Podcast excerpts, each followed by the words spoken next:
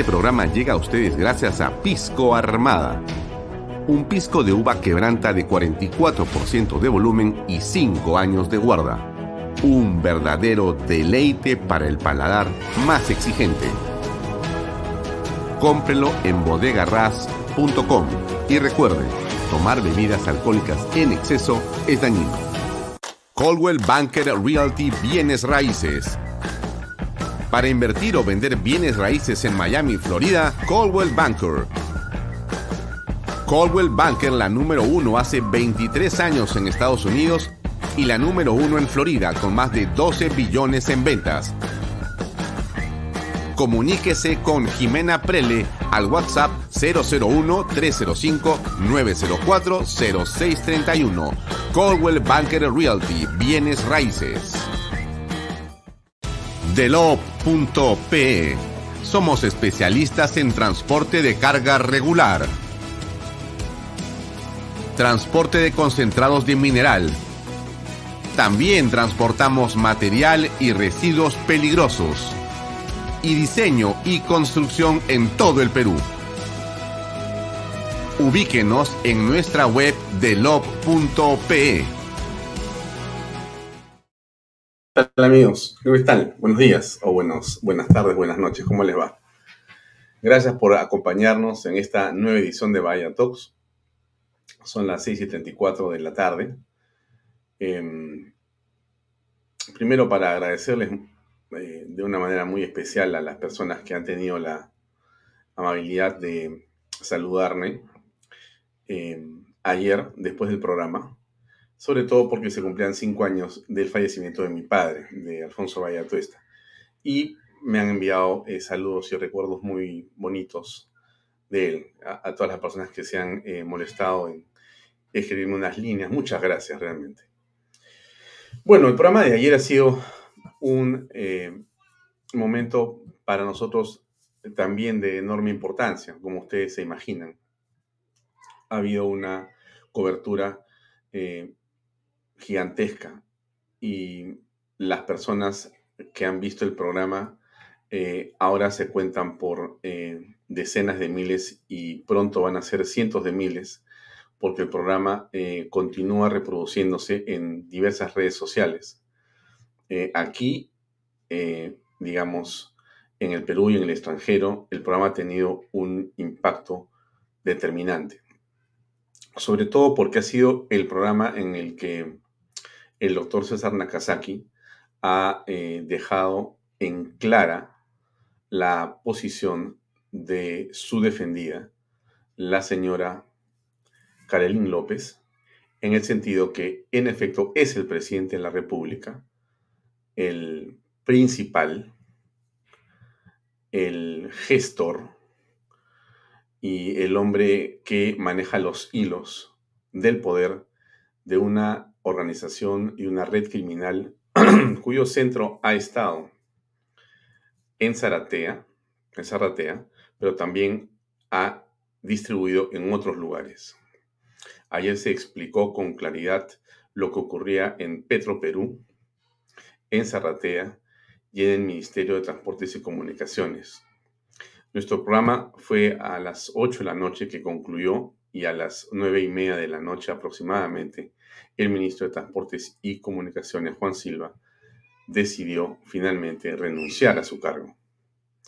No sabemos en realidad cuál es la razón de fondo de esa renuncia. Cuando se estaba debatiendo en el Congreso precisamente su censura, se produjo un tuit del presidente que después vino acompañado de eh, un eh, documento o una copia de la resolución suprema que le daba las gracias por los servicios prestados. Esto significa que, digamos, eh, ha concluido el problema. No creemos en modo alguno. Creemos que los problemas continúan estando latentes. Lo que ha permitido la entrevista con el señor César Nakazaki es que muchas personas han logrado entender eh, cómo se ha organizado este grupo de delincuentes para robar, para favorecer y para mal utilizar eh, las, eh, digamos, eh, arcas, los dineros y las conexiones desde el Estado para beneficio personal. Para beneficio personal. No solamente es el favorecimiento y el direccionamiento de obras, sino tiene que ver con la venta de puestos públicos y con un sinnúmero de favores. En la mayoría de los casos, por lo que ha comentado el doctor Nakazaki, por las evidencias que se están adjuntando en el caso, absolutamente ilegales. Yo creo que este es un tema que marca un antes y un después de Pedro Castillo. Y seguramente ustedes van a coincidir en que eh, estamos frente claramente a una mafia. Nosotros lo veníamos sosteniendo porque conocíamos de algunos de los, eh, digamos, eh, hechos que, han, que ha comentado Karen López. Eh, usted también, porque si hemos estado siguiendo a la prensa, la, prensa en diversos momentos ha estado contando y explicando lo que ocurría en diversos, eh, eh, digamos, momentos, ¿no es cierto? Hemos estado em, recibiendo los domingos o durante la semana en los programas nocturnos periodísticos también una serie de revelaciones, pero en algunos casos hay una abrumadora cantidad de información sobre diversos temas, ventas de puestos, eh, licitaciones amañadas, eh, ministros de Estado con eh, pasados y presentes bastante discutibles, copamiento del Estado, destrucción de la institucionalidad en el país, etcétera, ¿no es cierto? Y todo esto que hemos estado apreciando ha sido, digamos, algo que sea, si usted quiere, dosificado, dosificado semana tras semana o día tras día. Y como suele ocurrir en estas, eh, digamos, marejadas de información, uno llega a perder no tanto la perspectiva, pero sí llega a confundirse, no saber exactamente qué es lo que está ocurriendo en el fondo de todo esto. Y entonces, ayer eh, la oportunidad ha sido una en la que este caso permite eh, colocar primero en el centro del presidente, porque él es quien ha dado luz verde y ha empoderado a las personas que han tomado decisiones para colocar al gerente general de Petroperú, por ejemplo, a los directores de esa empresa, a direccionar desde ahí eh, los negocios con hidrocarburos y bienes y servicios de esa institución, y también, por supuesto, la colocación de personas del partido o, digamos, vecinos chotanos o amigos de los vecinos chotanos en puestos claves de la burocracia de la principal empresa petrolera del país. En el caso de Zarratea, no cabe la menor duda que ahí eh, existía, como lo explicó César Nakazaki, un listado de personas, llámale clientes, empresarios, o no sabemos bien a qué tipo exactamente se refería eh, este listado de personajes a los cuales el presidente iba a visitar. Listado preparado por los familiares del presidente o quizá por el dueño de esa casa también. Y entonces lo que ocurría ahí era una validación, era una aprobación. Eso era lo que estaba ocurriendo en Zarratea. No lo digo yo, lo ha dicho César Nakazaki y lo ha dicho también la señora Karen López en su testimonio. Y entonces desde ahí se ha estado generando, eh, como hemos visto ayer, una serie de relaciones eh, que a todas luces tienen un tinte eh, delictivo atroz. Em, y por cierto, esto se iba aderezando a través de la entrega de vehículos de lujo, se iba aderezando a través de una serie de beneficios, o dádivas a los familiares del presidente para que, digamos, se estableciera un nivel de corrupción eh, familiar acomodado.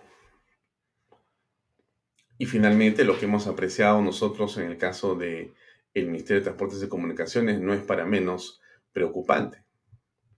Ahí está eh, las obras que eh, tienen, como muy bien explicaba César Nakazaki, tienen eh, monto, desembolso,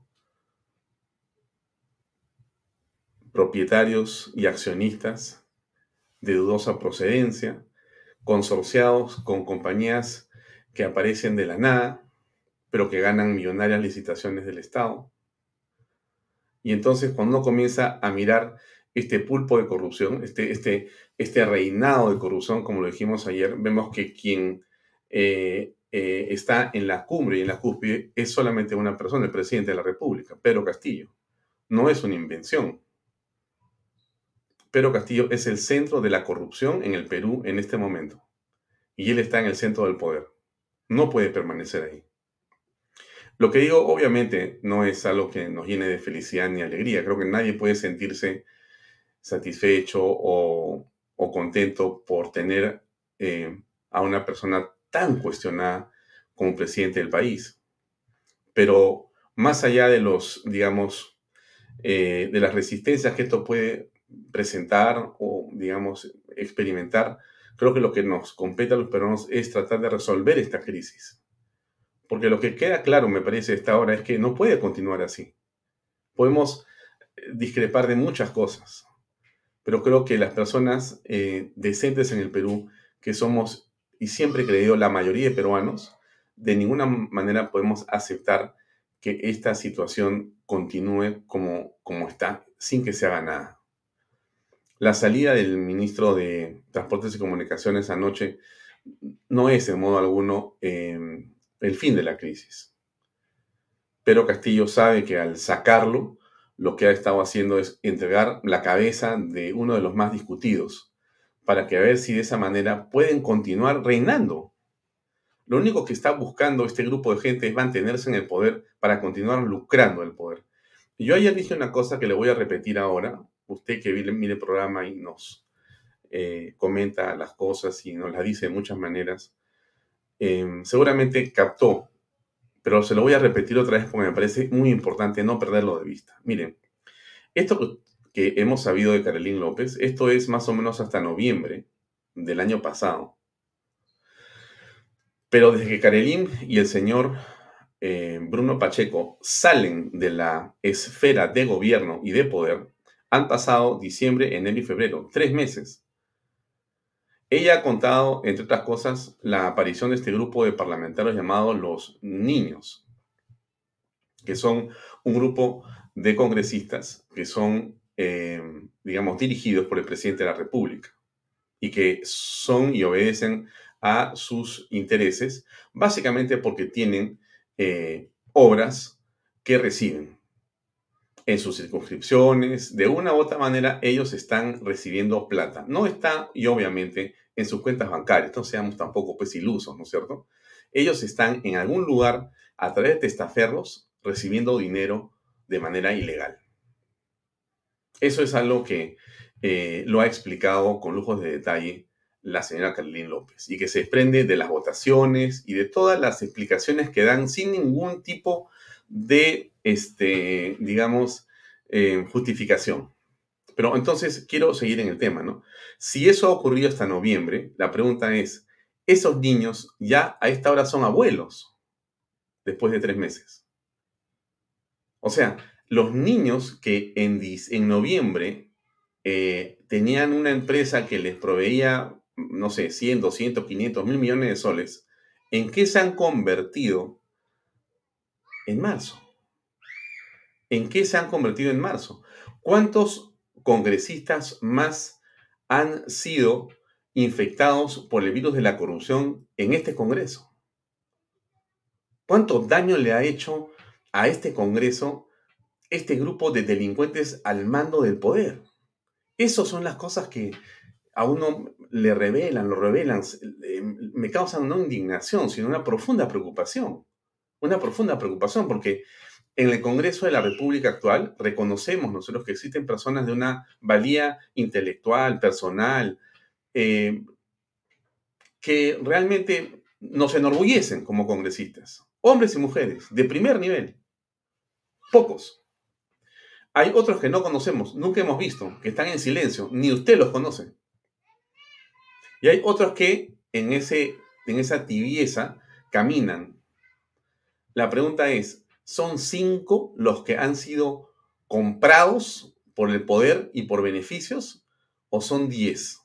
o son 15, o son 50. No sé, yo, yo me pregunto y le pregunto. A ver, usted que conoce la política peruana, que le gusta la política peruana, que por eso mire este programa, ¿qué cosa se imagina que está ocurriendo? ¿Qué está pasando en el país, en el Congreso de la República, que es uno de los eh, centros de poder y una de las instituciones que más podría ayudarnos a salvar esta crisis? Y que sin duda más podría, podría digamos, eh, resolverla, eh, eh, manejarla, y que es el contrapeso de Pedro Castillo. Pero si es intervenida, no, hay muchas votaciones que son inexplicables. Inexplicables si uno cree que se vota simplemente porque algo está bien o está mal. Pero cuando usted comienza a imaginar que detrás de esa votación hay un dinero y hay un billete que se lo mete al bolsillo un congresista de manera sinvergüenza, entonces las cosas sí se ponen mal. Las cosas se ponen mal. Eso es lo que está finalmente en discusión. ¿eh? Es muy grave. Esto que ha ocurrido y que la revelación de Carlín López no es una, eh, digamos, cosa menor. Es una bomba termonuclear, políticamente hablando. Y lo que César Nakazaki ha precisado es quiénes son los principales responsables y los principales cabecillas de esta red de corrupción que está en el centro del poder. Y ahí está, en el centro, parado, Pedro Castillo. Tenemos que salir de este problema. Bueno, a ver, hablemos un poco del programa de hoy. Eh, a ver, perdónenme. Sí. Hoy tenemos eh, a Jorge León Benavides y Diana Seminario. Vamos a hablar de la parte económica, en fin, del impacto de las cosas en la economía, de esto que está pasando en los negocios, ¿no es cierto? Y vamos a analizar con Diana Seminario, que tiene un programa aquí en el Canal B que se llama Hablemos de Política. Vamos a analizar justamente qué trae a la política esto que está pasando. ¿Mm? Ahora, Jorge León Benavides es un emprendedor que tiene mucho éxito. Es una de las figuras en el país eh, jóvenes más interesantes que hay. Usted lo deben haber visto en algunos programas de televisión en otros canales. Bueno, hemos llegado a a un acuerdo con, con Jorge León para hacer un programa aquí en Canal B, el canal del Bicentenario, que se llama Enfoque de Negocios.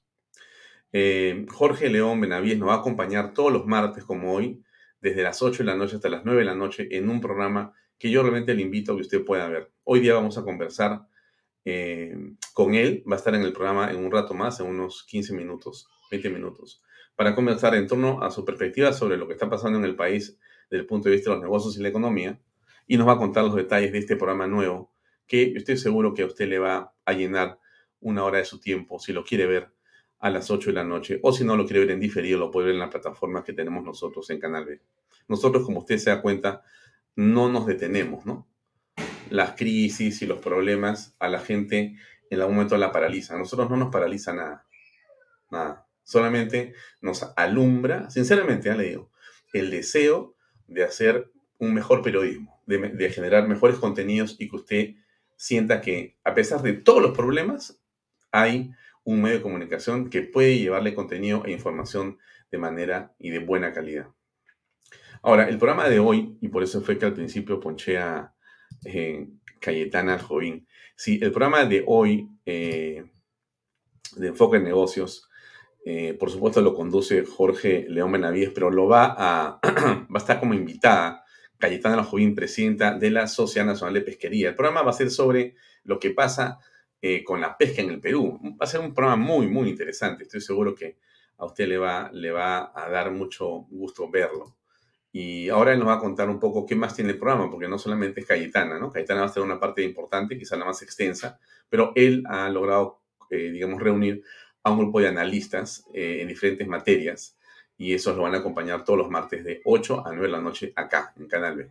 Yo quería contarle esto para comenzar. Creo que es una estupenda noticia y siempre comenzamos con noticias buenas. El análisis inicial ha sido, bueno, una especie de catarsis de ayer pero, en fin, todas las cosas nos preocupan, ¿no es cierto? A usted también le preocupan las cosas. Pero igual, este, el mundo sale, sale el sol, después llega la luna, hay frío, hace calor y la vida continúa. Y uno lo que no puede hacer es detenerse frente a los problemas. Nunca. Solamente tiene que continuar. ¿Qué? Haciendo lo que mejor sabe hacer. ¿No es cierto? Con entusiasmo, con alegría, porque eso es lo que le compete a las personas, avanzar, a pesar de los problemas. Y los problemas son parte del oxígeno de la vida, porque no existe un mundo ideal, y usted lo sabe perfectamente. No es de que, hoy si yo estuviera en Estados Unidos o en Francia, en Europa, mire cómo está Europa. ¿Usted cree que esto que está pasando en Europa no tiene un impacto, pero tremendo sobre todo el continente europeo y mundial, pero sobre todo el europeo? Imagínense a los que dejaron el Perú para irse a Europa, porque dijeron, acá estamos, pero súper alejados de la crisis y los problemas. bueno, eso no quiere decir que me haga de ninguna manera gracia satisfacción la guerra que hay.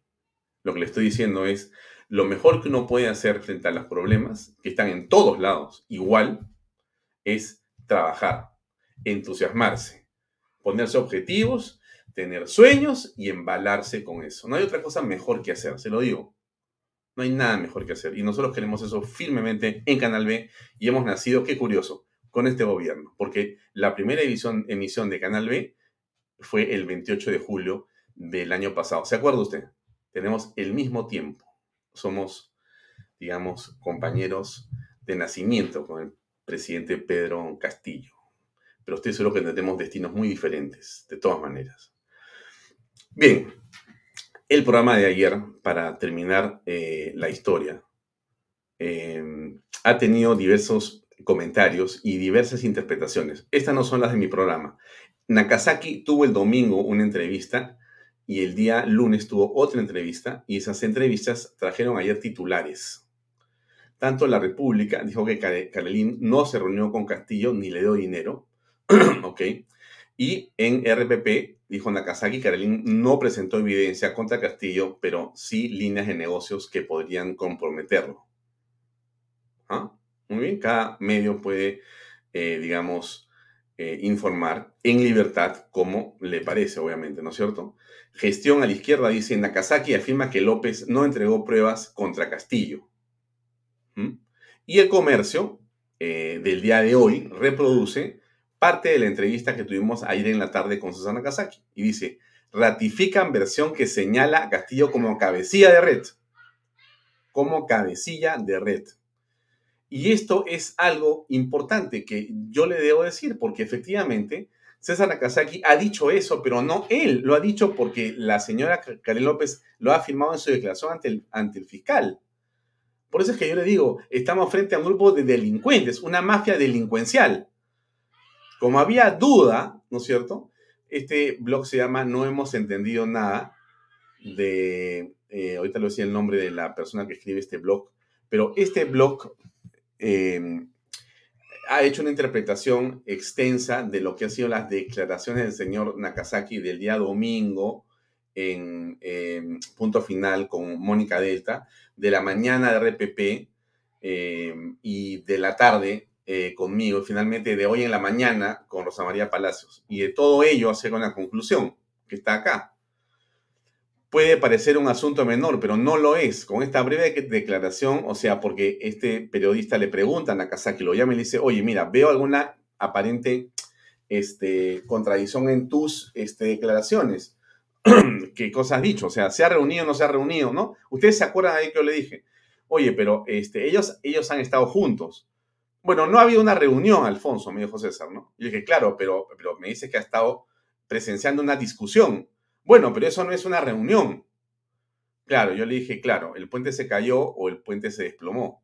Y un poco que César me dijo, mira, Alfonsito, no es así, ¿no? Pero en realidad, con todo el, digamos, el aprecio y el respeto, es evidente que lo que César tiene entre manos es la presencia de la señora Karen López con el presidente de la República y con el señor secretario general en reuniones, no sé si habrá sido una o varias, en discusiones eso es algo que está puesto por escrito eh, de parte de ella. No, eso no lo he inventado yo, ¿no es cierto? Bueno, entonces, ¿qué cosa dice finalmente este, este párrafo que es el que quiero leer para pasar ya dentro de unos minutos a conversar con, con Jorge León Benavides?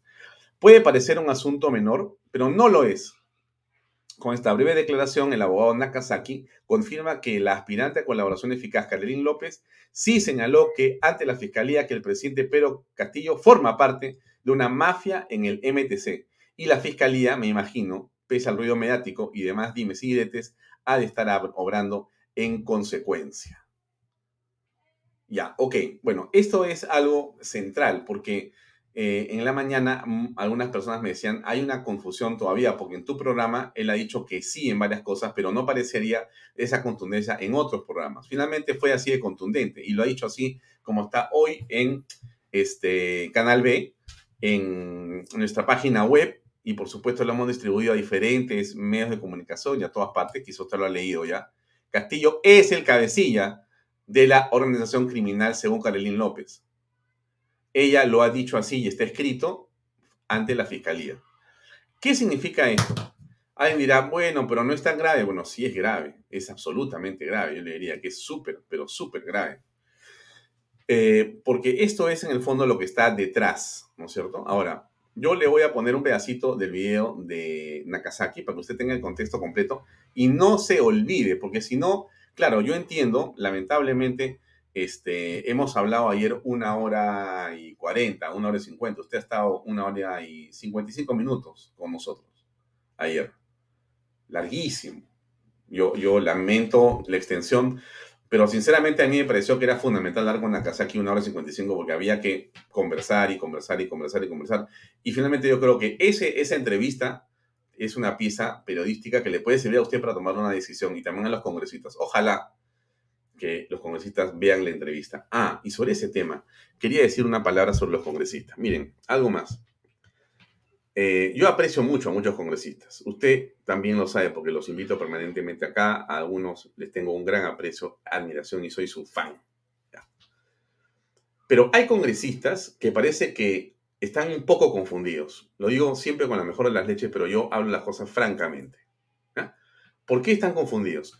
Porque consideran o creen como he escuchado a algunos hoy en la mañana, decir que eh, les parece muy grave lo que ha hecho Karim López. Son imputaciones gravísimas. Y que ahora lo que viene es corroborarlas. Hay que presentar las pruebas. ¿Perdón? ¿Sí? ¿Qué pruebas?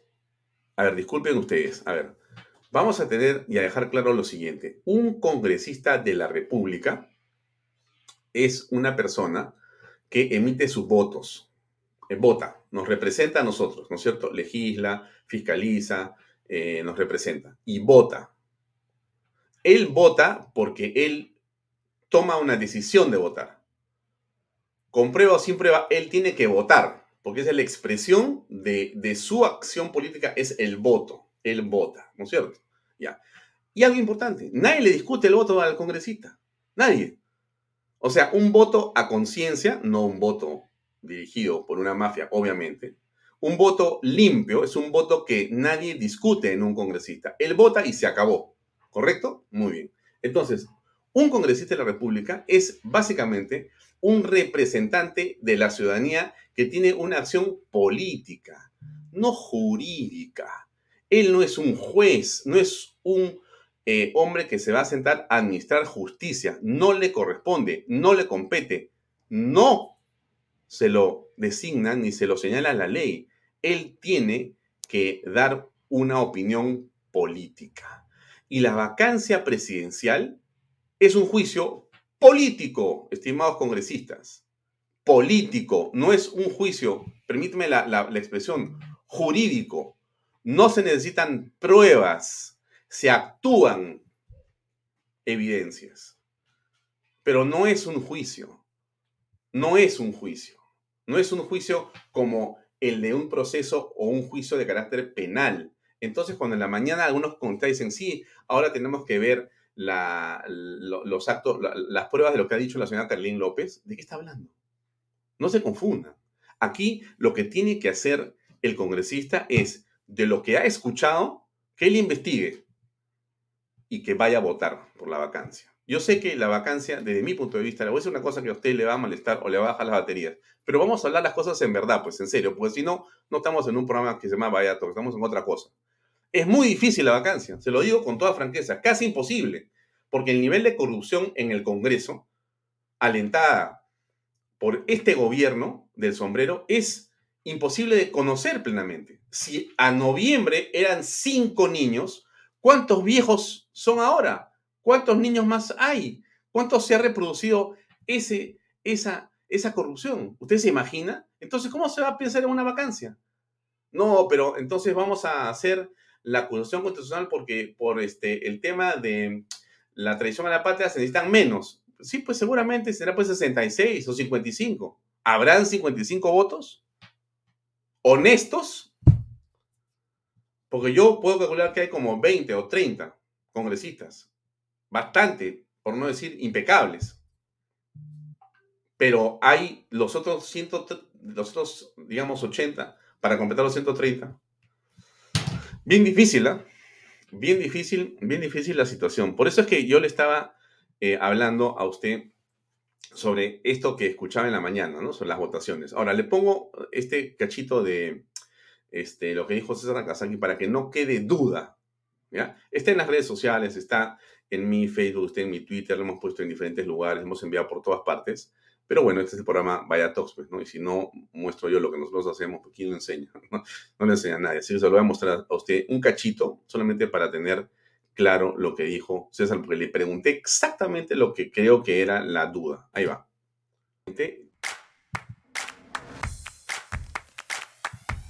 Textualmente, y te pido confirmar si es así, sé que hay una mafia en el MTC conformada por el presidente Pedro Castillo. ¿Esto es así?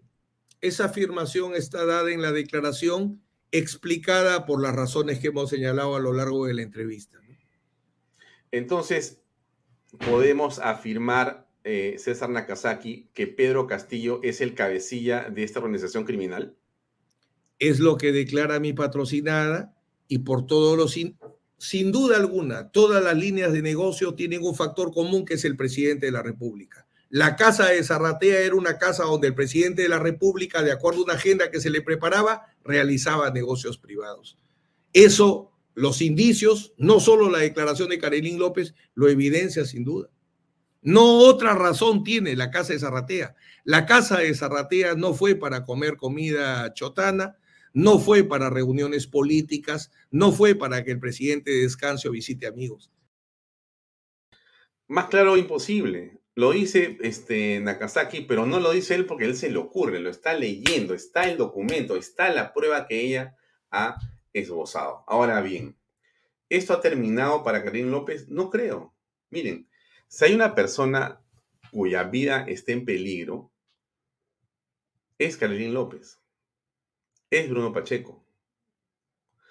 Si una empresa que no existía, económicamente hablando me refiero, piense usted lo que le voy a decir, ¿ah? gana en cinco meses o en cuatro meses mil millones de soles. Mire usted, ¿ah? mil, gánese usted diez mil soles y va a saltar en una pata. Gánese cien mil y ya se va de vacaciones con la familia. Gánese un millón, se va del país. Ya, mil millones de soles, ¿ah? Mil millones de soles en cuatro meses, en cinco meses. Ya, si usted saca su cuenta y proyecta ese business, ese negocio para cinco años, ¿usted se imagina, como diría este, los especialistas, cómo el sistema gástrico de ese animal se está moviendo? O sea, ¿cómo, cómo está salivando esa bestia? Pensando que, o sea, si ahora tengo mil y yo reparto tanto, voy a tener tanto más en tantos meses. Esto es, esto es el, paraíso, ya nos llegó por fin un país eh, de pobres y de ricos en un país de, ricos, etcétera. Todos los eslogans están, pues, los multiplico, pero solamente voy a vivir alucinando mi presente. Mire usted lo que le digo, ¿ah? Entonces, un grupo mafioso que está acostumbrado a resolver las cosas a empellones, o poniendo la pistola sobre la mesa. Y quién sabe si no es algo, haciendo algo peor. Ya, le pregunto a usted, ¿usted no cree que esa gente es capaz de matar a cualquiera? Claro, pero, o sea, obviamente. O sea, eh, por eso le digo que el poder ha sido tomado por una gavilla de delincuentes, ¿no es cierto? Y no lo van a soltar a besitos y abrazos. No lo van a soltar a besos y abrazos. Esto es muy delicado, pero muy delicado. En lo que nos ha metido la irresponsabilidad de los medios de comunicación, mira, y de todos los payasos que se pasaron diciendo que por dignidad y por dignidad tenían que votar por el sombrero, sabiendo, porque esto lo sabían desde el principio, lo que está pasando ahora es la evidencia o la, el testimonio de un desertor de los delincuentes. O sea, hay uno de los delincuentes, porque eso es la señora eh, Carolín López, ella ha dicho, bueno, voy a cantar.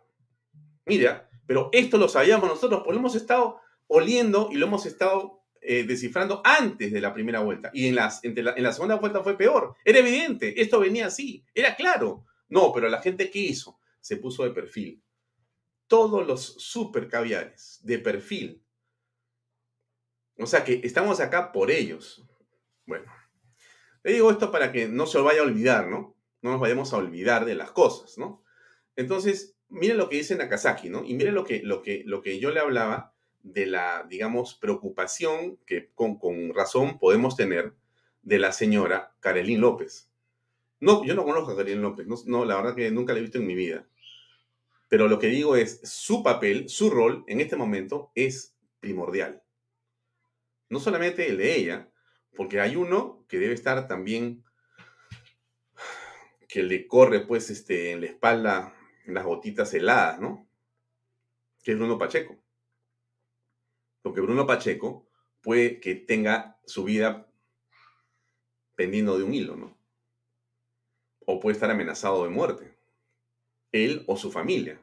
Porque estos miserables no se meten contigo, ¿no? Se meten con lo que tú más quieres. Y siempre lo que uno más quiere es los, hijos y la mujer y, y, lo que, digamos, le produce mayor amor en su vida, ¿no? Entonces, así es. O sea, esto es la realidad de las cosas. Nada fácil, para la política, nada fácil, yo diría que bastante complicado para todos, para todos. Estamos en un país así de complejo hoy día. ¿Hay solución? Siempre hay solución. Siempre hay solución. Yo creo que hay mucha solución más bien a las cosas. Sí se van a, resolver las cosas, va a ser difícil, pero se van a resolver. Antes de pasar con Jorge León, que ya lo veo que está con nosotros aquí, déjenme simplemente poner algo eh, en mi pantalla que quiero que usted no se olvide, por favor. Eso que está ahí. Mire usted. Nos quejamos de todo, pero yo le digo que no se queje tanto de las cosas, porque en la vida no, uno no se queja, pues solamente, ¿no? Sino tiene que actuar. Vamos a actuar. Vamos a manifestar nuestra posición frente a las cosas marchando. La gran marcha por la vacancia. Mire, le cuento que es bien difícil la Carlos, pero bueno, en eso estamos, pues. Porque si no tenemos esperanza, yo le pregunto a usted, entonces, ¿para qué estamos acá? apague el internet, no me vea más y vaya a ver este Netflix o otra cosa. Con su celular, no sé, TikTok. Pero si usted tiene esperanza que la cosa va a cambiar, siga mirando Vaya Talks todos los días. Porque el día que sale a Castillo, acá voy a estar sentado con usted. Y vamos a conversar con usted como ahora para decirle, ¿se da cuenta cómo logramos hacer las cosas los peruanos? Entonces, está esta marcha que es el día eh, sábado el sábado 5 de marzo, el sábado que viene, por favor, deje de lado el cine o la, digamos, cosas que tengan que hacer y dése una vuelta para marchar del campo de Marte a la Plaza San Martín. A las 4 de la tarde es, eh, ¿dónde está la hora que está acá? Sí, 4 pm en el campo de Marte, Avenida La Peruanidad. Vamos a estar ahí, muchas personas, muchas personas, para manifestar nuestra, nuestra posición para, para no, no, no para coger un micrófono, no para eso. Vamos a estar para estar juntos, para, para acompañarnos en el dolor, si se quiere. ¿Me explico? Ya.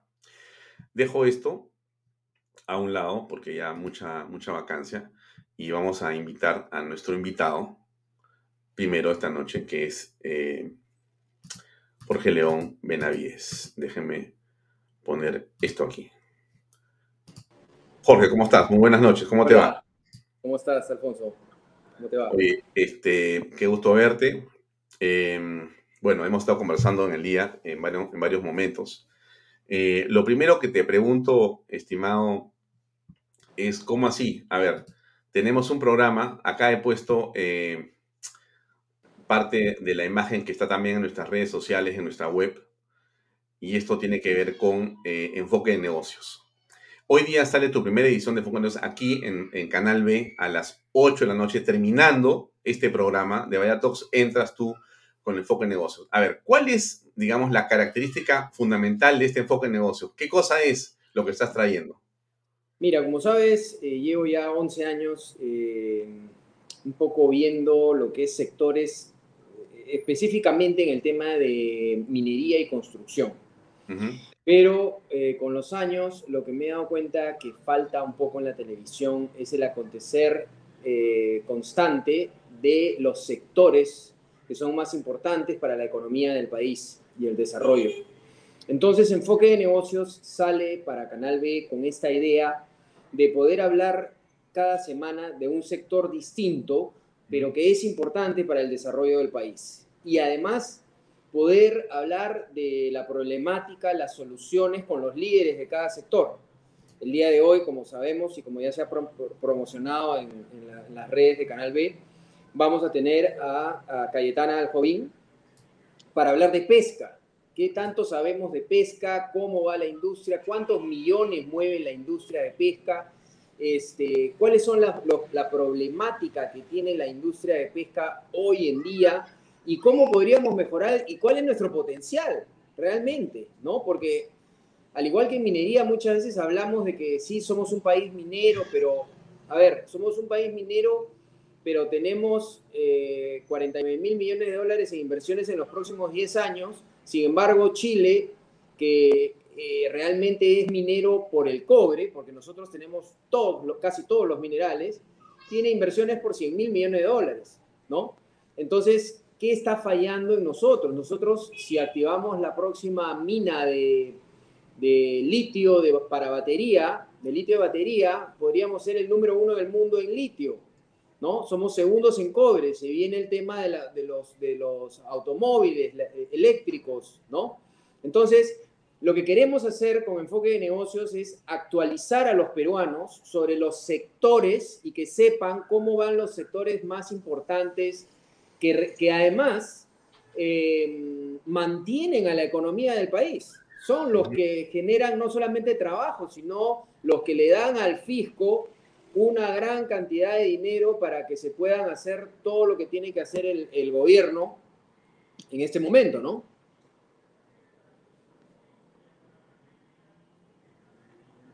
Vas a conversar entonces con Cayetana Jovín, pero también tienes a otros analistas dentro de tu equipo. A ver, ¿cómo funciona eso? ¿Qué va a pasar? Tenemos normalmente una entrevista principal en enfoque de negocios sobre el sector. Y tenemos tres analistas que van a estar siempre con nosotros. Uno es Guillermo León, que es especialista en estrategia de negocios, asesorando empresas en estrategia de negocios, para que nuestros televidentes puedan saber sobre lo que significan las estrategias de negocio y cómo se deben implementar en las empresas. Vamos a tener un analista, uh, Giovanni Ugarelli, es un especialista en lo que es innovación y tecnología para las empresas. Y vamos a tener el tema, el recurso humano, importantísimo. Vamos a tener un especialista, el gerente general de una Headhunter, que es eh, Arnaldo Botuso, para hablar de cómo se debe eh, trabajar tanto en en, digamos, los procesos para atraer talento a las empresas y cómo se debe trabajar con, el, con las personas dentro de la empresa. Entonces, este programa no solamente te da el tema del sector que tocamos esa semana, sino además tenemos tres especialistas que tienen un bloque que, en el cual nos van a, ir ayudando a entender un poco lo que, lo que significa ser empresario, cuáles son los tips, cuáles son los temas que se deben eh, tener en cuenta para eh, un correcto gerenciamiento y desempeño de lo que es eh, las empresas en el Perú. Por supuesto. vemos no solamente información, sino formación. De acuerdo. Claro, Perfecto. Ahora, pero para entrar en, en, materia también, este, ¿cómo aprecias tú, porque eres este, un analista económico, porque estás metido en el ambiente de las empresas y los negocios. Entonces, ¿qué está pasando en el país con esta crisis política? ¿Cuál es el impacto que tiene la misma en los negocios y en los sectores desde donde tú estás? Tú estás viendo mucho construcción y ves mucho minería. Ves otras cosas, pero estás en eso. Es más, tienes una feria de minería muy importante en las próximas semanas, que vas a hacer acá, una presencial encima. Muy bien, entonces ya. Pero ¿cómo aprecias tú lo que está ocurriendo en el país con el tema político? Mira, quería agregarle un par de cositas. Eh, adicionalmente, soy eh, presidente de la Cámara de Comercio Canadá-Perú y eh, presidente del Comité de Proveedores de la Sociedad Nacional de Minería. ¿Ya? Eh, nosotros todos los años llevamos más de 200, antes de pandemia por supuesto, más de 250 empresarios a una, a una feria que se llama PDAC, que es una feria de inversiones en Canadá, Toronto, ¿ya? La cual yo lidero. Y la verdad es que hablándote de lo que tú ya me hablaste de minería, construcción, este, este tema de comercio entre Canadá y Perú, acordémonos que Canadá es uno de los países más importantes en inversión en el Perú, eh, y minería, la preocupación es muy grande. La preocupación es muy grande porque nosotros tenemos que ir todos los años a esta feria que, para que le puedan entender, es como un eh, mundial para donde están los, los, grandes inversionistas del mundo y donde cada país tiene un salón y un stand y, vende sus proyectos o, parte de sus proyectos que necesitan la inversión de miles y miles de millones de dólares. Nosotros tenemos que ir con el gobierno y vender estabilidad, vender eh, eh, trabajo a largo plazo, respeto al medio ambiente y respeto a las comunidades. Y la verdad es que estamos bastante preocupados en cuál va a ser nuestro mensaje. Eh, luchamos siempre, eh, hacemos, como se dice, un poco de política desde el empresariado, porque pensamos que lo importante es generar trabajo. Pero eh, la verdad es que este gobierno nos está poniendo las cosas muy difíciles con respecto a los inversionistas que están sumamente nerviosos, sumamente preocupados sobre cuáles van a ser las reglas del juego, ¿no? Muchas veces se habla sobre em, que la empresa minera o que, que cualquier tipo de empresa em, no está siendo, digamos, eh, no está siendo justa con la población, pero muchas veces no vemos que no es solamente la población, el medio ambiente y la empresa, sino también que el gobierno debe ser ese mediador que nunca está, y esto es de varios gobiernos, ¿ah? para ser eh, real, nunca está, no hay, nunca está ese mediador. Y muchas veces se le ha echado la culpa a la minera de, ser, de, tratar directamente con las comunidades como si fuese un gobierno. Pero lo que pasa es que el gobierno no media. Y lo que hemos visto con respecto a la premier eh, Mirta Vázquez, de, cerrar minas frente a la gente de una manera totalmente arbitraria, ilegal. Lo que hemos visto al señor Guido Bellido a caballo, no yendo a conversar ni a decirle a la gente, oye, vamos a ver la mejor manera de negociar, sino exacerbando los ánimos, hace que las cosas se pongan más difíciles, porque no se dan cuenta que son gobierno y al ser gobierno, cuando tengas a la gente exacerbada, tú regresas a, querer negociar para que las cosas salgan adelante y ya no puedes, ya no hay marcha atrás. Necesitamos ponernos de acuerdo eh, en estos temas y justamente lo que yo quiero hacer y lo que vengo haciendo estos años al poner al descubierto la importancia económica de los sectores y de qué se trata cada sector de, eh, de nuestro país, es que quiero que la gente eh, de a pie se dé cuenta de qué tan importante es la inversión en el Perú, cuánto le trae la minería, la, pesca, la construcción al, fisco eh, del gobierno peruano, de todos los peruanos, ¿no? Entonces muchas veces pensamos que las cosas, que el dinero que tiene el gobierno es del gobierno, pero ¿de dónde sale? ¿Cómo hace para administrarlo? ¿No?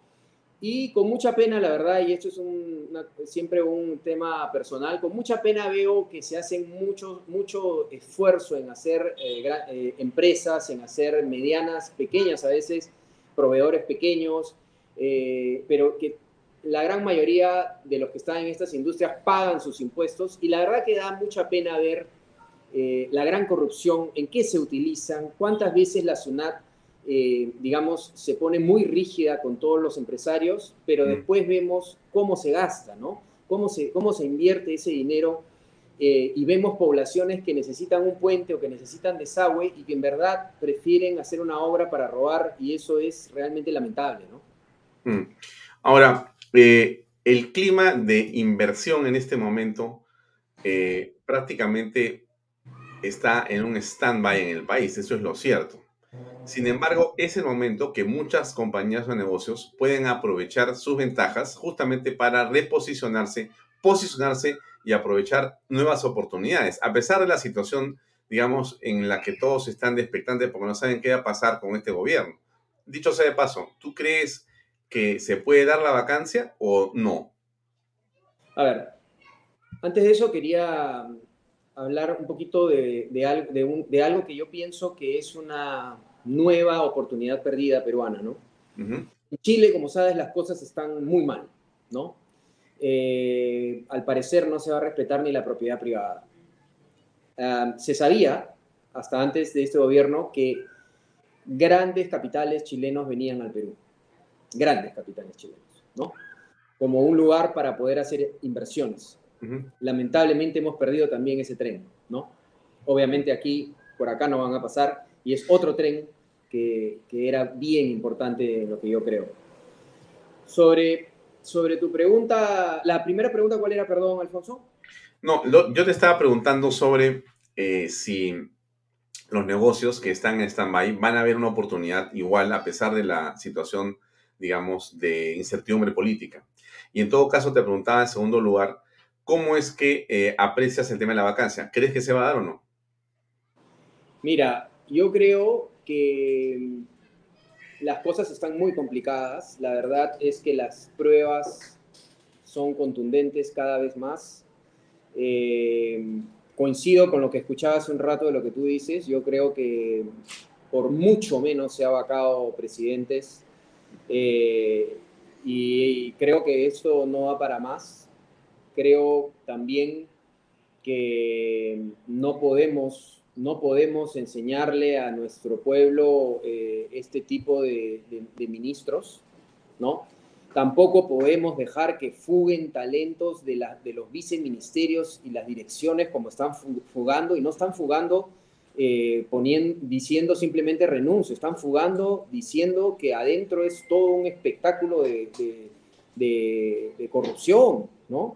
Entonces nos están confirmando que hay copamientos, nos están confirmando que están haciendo lo que quieren, están votando a nuestros talentos de, los ministerios. Eh, y la verdad es que yo lamento mucho que el Congreso no ponga realmente las barbas sobre remojo, me refiero a, la votación que falta, este, porque además vemos que la población no está contenta. No, trata, no se trata de, un comentario solamente mío. la, población tiene un rechazo muy grande. Entonces, estamos viendo que además hay temas de corrupción, hay temas por todos lados, eh, mm. eh, los dinámicos, los... Entonces, la verdad es que eh, creo que sí se va a dar, pero también se, se necesita ayuda de los actores más importantes, que son, por ejemplo, la Fiscalía, y, la justicia tiene que hacer su, papel y esperemos que puedan, eh, podamos pronto eh, recuperar a nuestro Perú, ¿no? La verdad que a veces nos quejábamos un poco de cómo estábamos en el Perú, pero ahora que empezamos a mirar cómo estamos en este momento, la verdad es que añoramos mucho lo que teníamos hace un año atrás, ¿no? y mm. necesitamos urgentemente, les digo, la economía del Perú se ha construido en 20 años y muchos no han visto cómo se ha, cómo se ha construido esto ladrillo por ladrillo. Y muchos creen que la vida en el Perú es así, que, que, el dinero está en las calles y que se pueden hacer negocios, en algunos casos, ¿no? Sabemos que hay mucha pobreza también. Pero les digo, esto no puede aguantar de la manera en que se está llevando. O sea, esta economía se va a caer y se va a caer muy fuerte y tenemos que tener mucho cuidado con eso. Los sectores están, eh, por ejemplo, la ley de tercerización. O sea, se quiere hacer una ley de tercerización, eh, digamos que no, que no exista la tercerización y ya se dijo que las empresas de ese grupo, por ejemplo, si son 100 empleados que terceriza una empresa minera, Ya se dijo que la minería solo contratará a 20 o 30. 70 se van a la calle. O sea, lo que no han visto es que va, al, bloquear la ley de tercerización, eh, al, poner, perdón, la ley de tercerización, lo que van a hacer es más desempleados de los 2 millones que tenemos de desempleados van a la calle. No se contrata a todos. Mm. No puedes obligar a la empresa a contratar a todos los que antes tercerizaban. Y una gran parte se va a la calle. Entonces, decisión tras decisión es ineficiente lo que están haciendo y están destruyendo cada uno de nuestros sectores. Tienen, nuestros sectores se han fortalecido, se han robustecido con los años, pero cada vez están pegando y pegando y pegando y, yo no sé si vamos a aguantar. Ese es el tema que a mí me preocupa. Justamente, eh, mira, me, has, me, has, eh, me acaba de enviar un video una persona eh, que quiero compartir. Es un tweet, pero es un poco lo que estamos conversando, ¿no? Fíjate, fíjense esto, amigos, ¿ah? ¿esto qué cosa es?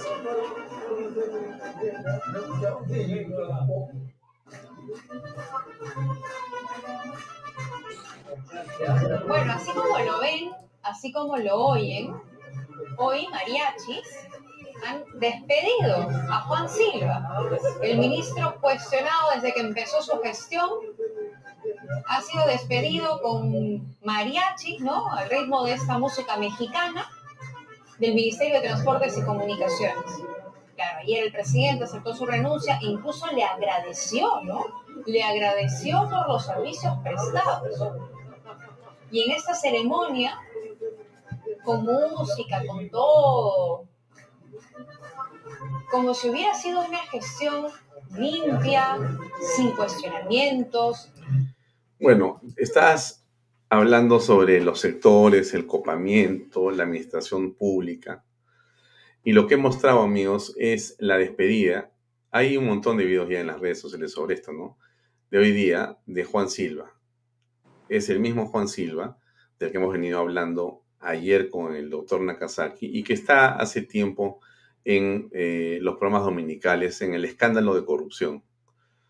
Y que ayer en la mañana dijo él, a mí solamente el pueblo me saca. Bueno, no sé qué pasó en la tarde, pero a las nueve y media de la noche, después de nuestro programa con el doctor Nakazaki, este, renunció.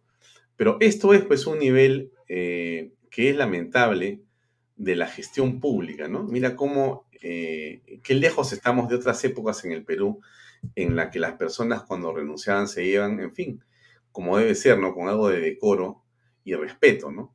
Pero estar despidiéndote en la mitad de un escándalo que va a traer abajo al presidente y tú como mariachis, como ministro, en fin, no sé cómo lo aprecias tú, este, Jorge. Mira, yo lo que creo es que lo que estamos viendo es una crisis de ética y de valores sin precedentes, pero adicionalmente eh, lo que estamos viendo también es culpa de todos nosotros. Nosotros hemos debido invertir en educación. Hace muchos años lo venimos diciendo, que los gobiernos deben invertir en educación. Y la verdad es que no hemos invertido en educación. El dinero de la minería, la gran cantidad que da, se ha podido acabar con la pobreza extrema con, la, con los miles de millones de dólares que, se tienen y no se ha hecho. Hemos tenido presidentes realmente, todos están con problemas para ir a la cárcel o, van o, van en camino, ¿no? Este, y es una crisis de valores y ética total. Sí, totalmente. lamentablemente en este gobierno se junta además la ineficiencia, incapacidad, ¿no? Y, eso hace que realmente estemos en el peor de los momentos, en el peor de los momentos. Y por eso vuelvo a decir, Alfonso, es muy importante el hecho de que la prensa esté eh, divulgando lo que está pasando, pero también es muy importante, como decías, te escuchaba hace un rato, es muy importante que, los, que, los, que todos los ciudadanos nos manifestemos también, ¿no? Creo que es tiempo de, manifestarnos, de hablar, porque se trata de nuestro país, nada menos, y del futuro de nuestros hijos y de nuestros nietos, y además que nos ha costado mucho tiempo construirlo para ver cómo con el copamiento no solamente hay corrupción porque no debió entrar esa persona, sino cuando se tiene que tomar una decisión en tal o cual ministerio, esa decisión se toma pésimo. Mm. Si te llenas de asesores que son ineficientes, esa decisión se toma pésimo y todos los peruanos pagamos esa factura. Mm. Entonces, nosotros los empresarios, creo yo, por lo menos por mi lado, este, lo que queremos es, en verdad, generar más empleo. Y para mí lo más importante es que el Perú acabe con la pobreza extrema para siempre. ¿Lo podemos lograr? Claro que lo podemos lograr. Pero en el camino tenemos eh, políticos corruptos y ONGs, ONGs que lo único que hacen en el Perú es venir por intereses personales y venir a, entorpecer nuestros proyectos. Mm. Mira, ha dicho una cosa muy importante sobre la educación, pero el problema no es que falte dinero para la educación. Lo que pasa es que una buena parte de la educación o del dinero de la educación se ha ido en consultorías eh, a ONGs a las que te refieres otra vez al final de tu comentario. Entonces, siendo eh, la educación una parte central de nuestro problema, ¿no es cierto? Eh, no surge necesariamente de los presupuestos públicos que están en el Ministerio de Educación. Mira, el enfoque de educación parte de la familia. Necesariamente, no hay, no puede haber un enfoque educativo si es que tú no te das cuenta que la educación en la vida de una persona comienza en su casa, en el hogar, en la familia.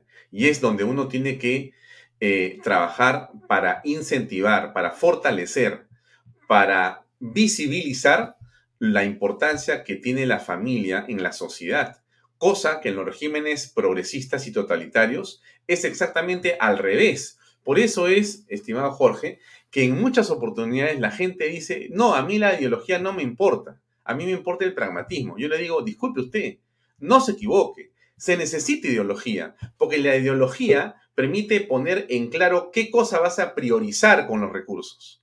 Y entonces aquí el tema educativo es un asunto de enorme, digamos, importancia que has traído y te felicito por haber traído este tema a la conversación, pero tenemos que verlo desde otra manera, porque no se necesita más dinero, se necesita que el dinero no se bote, no se tire y, no, y no esté metido en corruptelas de más y más consultorías que nos han llenado, pues, este, el bote con esa historia de que es necesario hacer un diagnóstico y un rediagnóstico y un superdiagnóstico cuando ya el Perú está súper y recontra diagnosticado.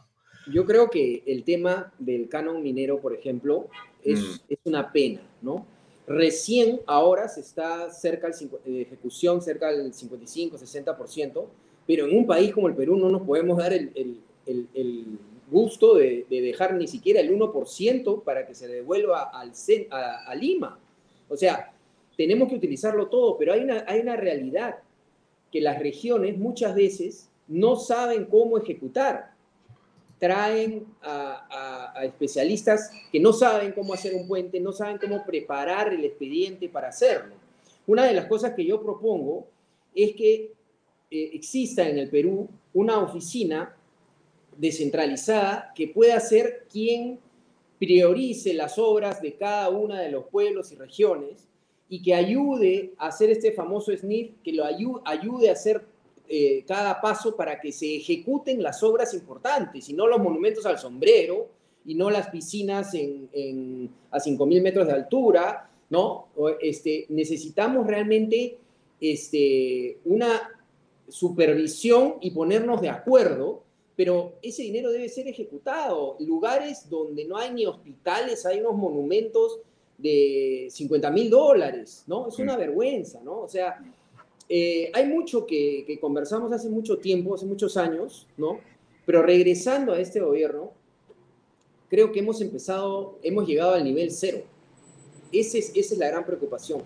Aquí ya ni siquiera estamos hablando de lo que hablábamos hace unos años, que era el tema de cómo se ejecuta el canon, por qué hay problemas sociales, por qué, eh, digamos, el ex cura Arana este, bloqueó Conga eh, 5 mil millones de dólares diciendo que eso va a ser un lugar de agroexportación increíble, que él iba a ayudar en todo y al final ya vemos cómo quedó Cajamarca, ¿no?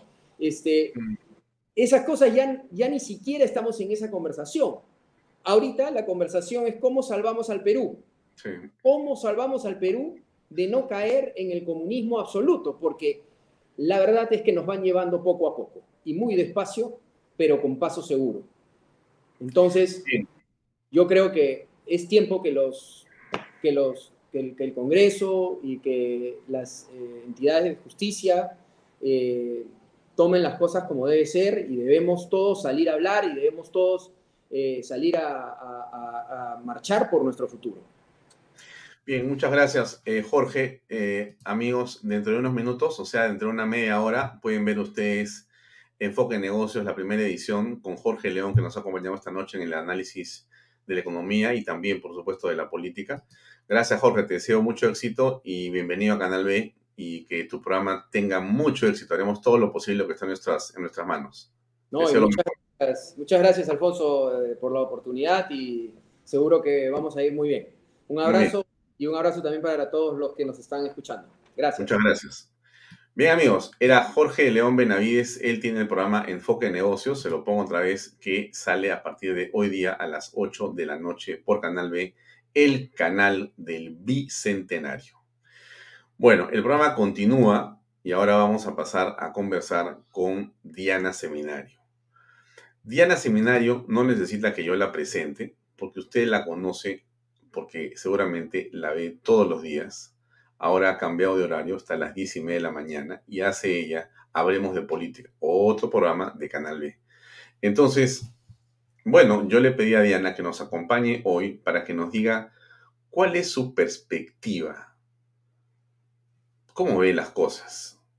Ella ha escuchado la entrevista con Nakazaki, ha escuchado lo que está pasando con el ministro Silva, está mirando lo que ocurre en el panorama político ¿Qué va a ocurrir? ¿Hay vacancia? ¿No hay vacancia? Bueno, vamos a invitar a Diana Seminario, que ya está conectada con nosotros. Diana, ¿cómo estás? Buenas noches.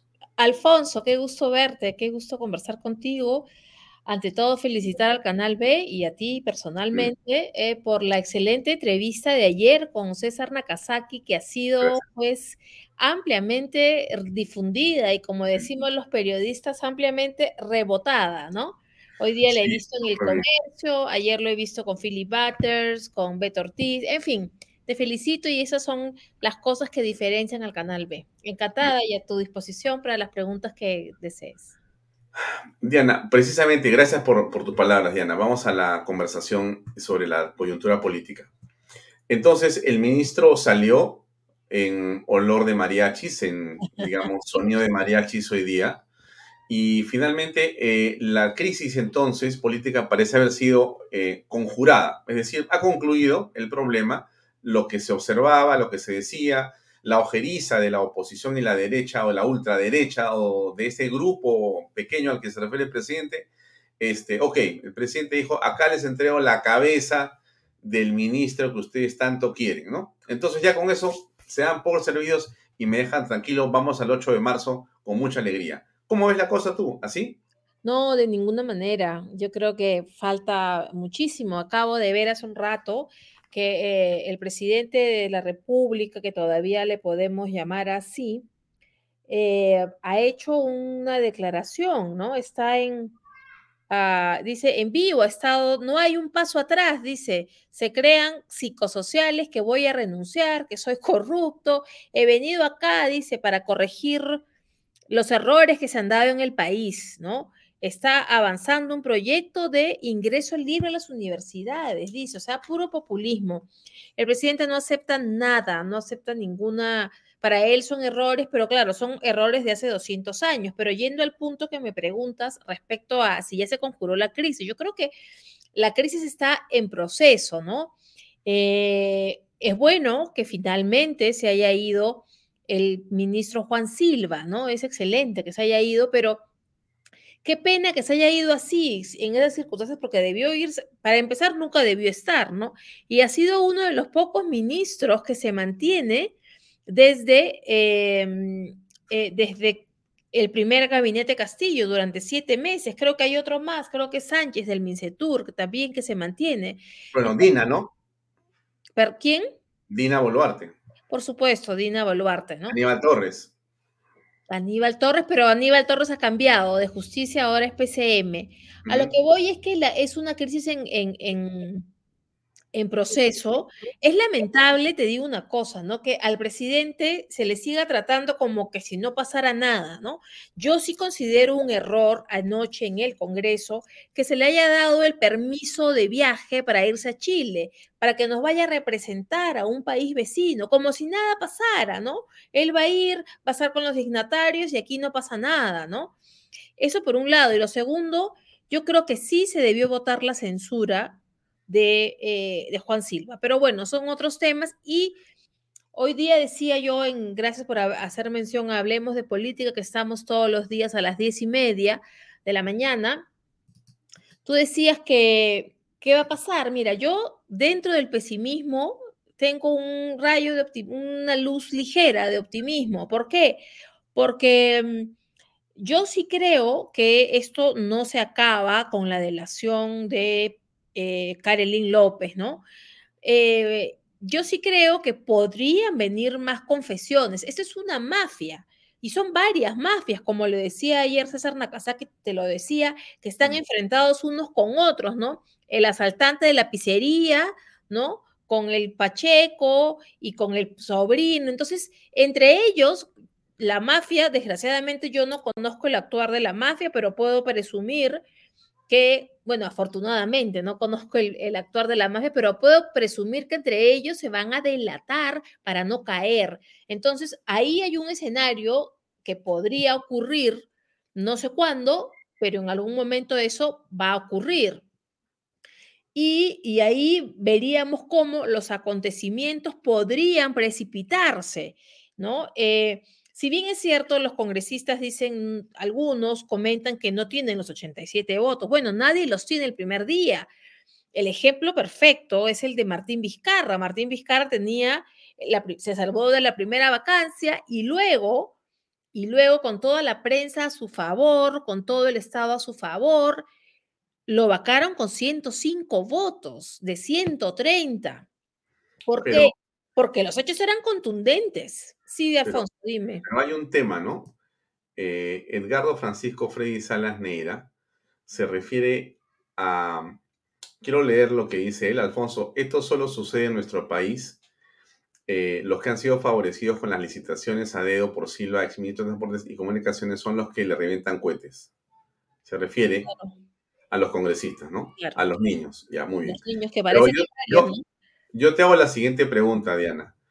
Lo que hemos sabido terminó en noviembre. Estamos en marzo. Han pasado tres meses más. ¿Tú no crees que no son cinco niños, sino es una familia completa con abuelitos y todo? Y que en realidad el Congreso, en una parte, en una parte, así como hay una parte estupenda de gente honesta y brillante, de la cual me siento orgulloso que estén ahí, hay una parte putrefacta cuya dimensión y tamaño no conocemos. De acuerdo, mira, este, Alfonso, yo creo que los niños son de varios colegios, ¿no? No solamente de acción popular, hay niños que hay, eh, creo que hay de, me parece que podría haber de otros partidos, desgraciadamente. Y de repente en AP no son solo cinco. Y es irónico, ¿no? Como el pez por la boca muere, ¿no? Ayer estos congresistas desesperados por proteger a sus mecenas, por decirlo de algún modo, a Juan Silva, salen y dicen, no le vamos, vamos a abstenernos, ¿no? Y a las pocas horas renuncia Silva. Entonces ellos quedan como unos apañadores de la corrupción, desesperaditos, ¿no? Y a mí hay algo que me da mucho que pensar y, y con todo respeto al congresista, al congresista Wong de Podemos Perú, ¿no? Que ayer hace una declaración como que no sabemos si le vamos a dar la, si va a haber censura, la vacancia la verdad es que sospechoso, ¿no? Y sobre todo, sobre todo porque Wong, que es vicepresidente del Congreso, ha estado la semana pasada, antes de que estalle este escándalo, reunido en Palacio de Gobierno, ¿no? Él siempre es muy dispuesto. No estoy acusando al, congresista Wong, pero veo actitudes por decirlo menos, sospechosas, ¿no? Em, y sí, yo creo que ese, eh, este, Alfonso, eso es un factor tremendo para conseguir los votos de la vacancia, los niños, ¿no? Sí, esa es una gran... O sea, a mí me da la impresión, Diana, que la vacancia, o sea, mejor dicho, los 87 votos, no van a aparecer bajo ninguna circunstancia, salvo, salvo que ocurra pues algo inusitado, ¿no?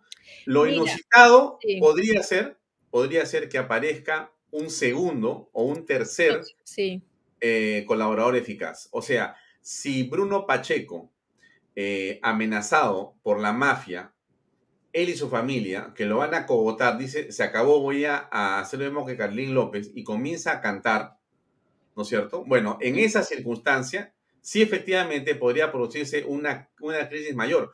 O sea, hay un tercero, un sobrino, porque la pena son 30, 35 años de cárcel que te vas a comer por estar en estas cosas. por eso, pero si te sometes a la colaboración eficaz, hay, algo de beneficio. Así es.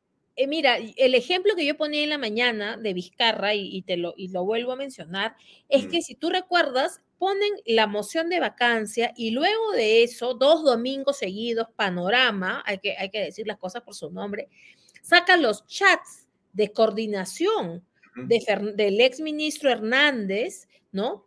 Cómo se denota ahí cómo se iban armando las coimas, cómo cuentan que Vizcarra va a una oficina y le dan un sobre de maní, le lo cuenta el chofer. Entonces, detalles muy, muy eh, precisos, que fueron dos domingos seguidos y al tercer, que fue un lunes, no nunca me voy a olvidar, fue un lunes, la vacancia ya Martín Vizcarra estaba hecho, por decirlo de alguna manera. Entonces, como bien dices, yo también creo que eh, van a venir cosas mayores que a los congresistas no les va a quedar otra alternativa que votar por la vacancia, porque yo no creo, yo no creo pues que, que, no hayan más cosas, sin duda. Y ayer eh, César Nakazaki en tu programa hablaba de un USB, ¿no? Hablaba de un USB. se lo agarró este Carlín López de la mesa. Lo agarró en esa, en esa reunión que según César Nakazaki no participa, pero asiste o no. Bueno, ahí él agarra, ella agarra el USB. ¿Qué novedades nos traerá ese USB? Dice, ayer escuchaba en otro programa que no era el tuyo, ya más tarde, que incluso podrían haber hasta conversaciones grabadas en ese USB. Entonces, Dios quiera, por el bien del país, por nuestra dignidad, que la fiscalía esté a la altura, Alfonso, porque yo ayer veía al fiscal Tello, Omar Tello, que no me cansaré de decirlo, el mismo que cuando explotó el escándalo de Zarratea, el mismo que decía, eh, no hay razones para abrir investigación, el mismo que tuvo en sus manos los dinámicos del centro y no hizo nada, y ahora ese fiscal Tello es el que quiere hacerse cargo de este caso. Y ayer César Nakazaki lo decía claramente, ¿no? Él tiene serias dudas sobre el actuar de Nakazaki, de, perdón, de Tello. Entonces, la fiscalía es otro, así como tú dices que los niños en el Congreso pueden ser pues un obstáculo en el camino, en la vacancia. Yo creo que para la justicia, la fiscalía, tal como está ahora configurada, también podría ser un obstáculo. Mm, una mención de comerciales y regresamos, Diana, un ratito. ¿Cómo no? Invierte en terrenos en Paracas con los portales, ubicados a solo 25 minutos del aeropuerto de Pisco y ahora a muy poco tiempo de Lima por la nueva autopista. Por eso, esos terrenos se están revalorizando rápidamente. Regístrese y aproveche las ofertas en línea losportales.com.pe. PBM Plus, proteínas, vitaminas y minerales y ahora también con HMB. Recuerde, vainilla y chocolate. No olvide que el ejercicio favorece su sistema inmune. Compre PBM en boticas y farmacias a nivel nacional. pbmplus.pe también en Facebook y en Instagram. Delop, especialistas en transportes de carga y regular, transportes concentrados de minerales, transportes de materiales y residuos peligrosos y diseño y construcción en todo el Perú. Entra a la página web de LOP.pe. Pisco puro armada, pisco de uva quebranta de 44% de volumen y 5 años de guarda. un verdadero deleite para el paladar más exigente. Pisco puro armada, cómprelo en bodegarras.com y no se olvide que tomar bebidas alcohólicas en exceso es dañino. No hay entonces votos para la vacancia. ¿Habrá votos para la traición a la patria? Tampoco. Mira, mira, hoy día, hoy lo decía en la mañana y lo repito aquí hoy en la noche, ¿no? Eh, hoy, primero de marzo, qué duda cabe que no hay votos, pero hay algo más interesante. Yo no sé tampoco si habrán votos para, no, te, te confieso que no sé cuántos votos se requieren en la comisión permanente para que se apruebe el, el, el, el eh, acusación de traición a la patria, ¿no? Y luego, en fin, pero hay que, hay que, hay que decir que hay partidos y agrupaciones que están muy calladas. Ese silencio es preocupante porque algo están tramando. Mira, hoy día he leído en Twitter que el congresista Edward Malagatrillo del Partido Morado ya puso la pica en Flandes respecto a Dina Boluarte, ¿no? Él dice pues que Dina Boluarte, y esto hay que estar muy atentos, Alfonso, porque no vayamos a pasar de Guatemala a Guatepeor, no nos vaya a pasar lo que nos pasó en su momento cuando eh, pero Pablo Kuczynski renuncia y viene pues el lagarto, ¿no? Entonces hay que ir con cuidado. Quiero, quiero leer lo que, lo que, mm, acá está Edward Málaga dice, un gobierno de Dina Boluarte podría ser una opción, pero asumiendo un pacto con las fuerzas políticas, solo se venden, ¿no?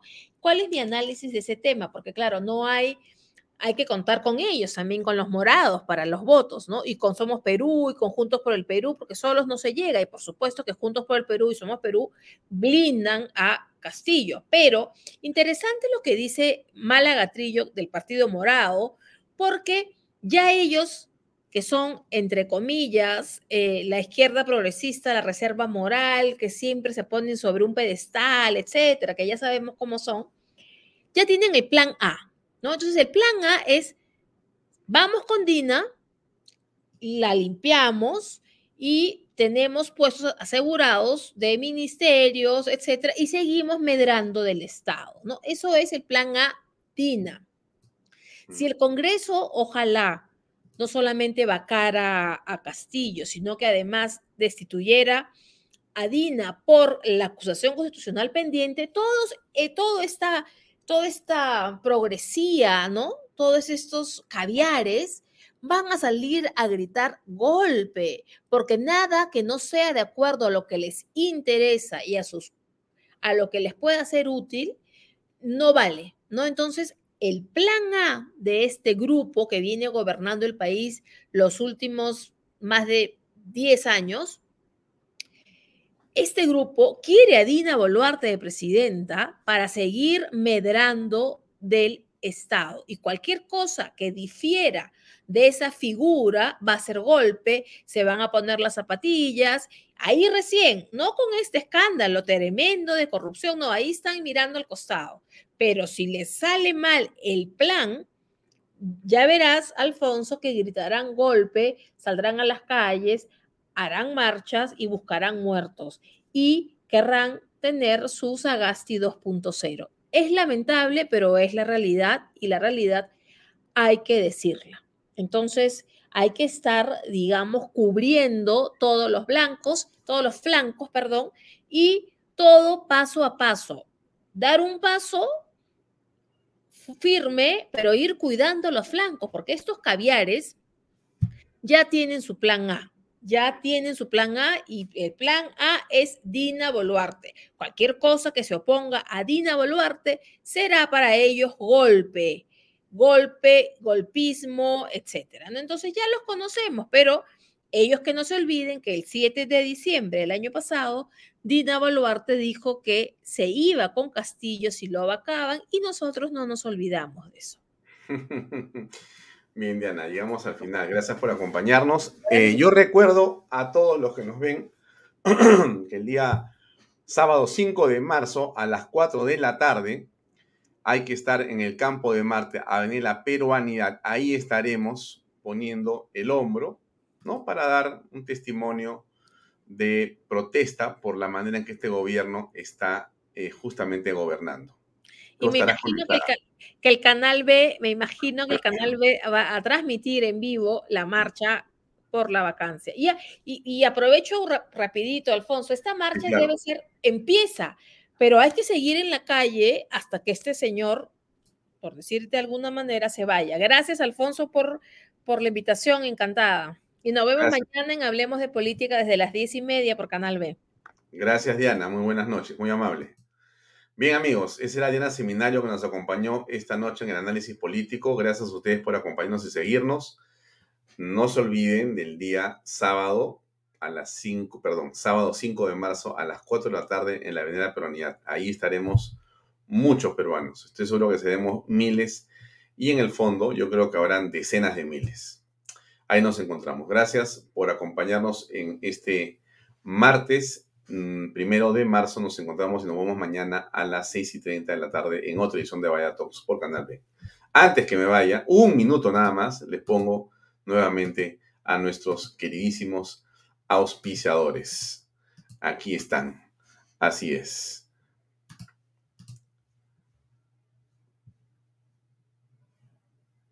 Acá está. Invierta en terrenos en Paracas con los portales, ubicados a solo 25 minutos del aeropuerto de Pisco y ahora a muy poco tiempo de Lima por, el, por la nueva autopista. Y no se olvide que esos terrenos justamente se están valorizando y revalorizando rápidamente. Regístrese y aproveche las ofertas en línea. Entre a los portales.com.pe. PBM Plus proteínas, vitaminas y minerales y ahora también con HMB. Recuerde, vainilla y chocolate. No olvide que el ejercicio favorece su sistema inmune y que una buena alimentación es la base y la mejor defensa. Entra a la página web pbmplus.p. Encuéntrelos también en Facebook y en Instagram. Delop, así es, especialistas en transporte de carga regular, en transporte de concentrado de mineral, también transportan material y residuos peligrosos y diseño y construcción en todo el Perú. Entre a delop.pe. Pisco Armada, pisco puro de uva quebranta de 44% de volumen y 5 años de guarda. Un verdadero deleite para el paladar más exigente. Pisco puro Armada, cómprelo en bodegarras.com. Y no se olvide que tomar bebidas alcohólicas en exceso es dañino. Llegamos al final, son las 8. Gracias, nos vemos mañana a las 6 y 30 de la tarde. Muy amable.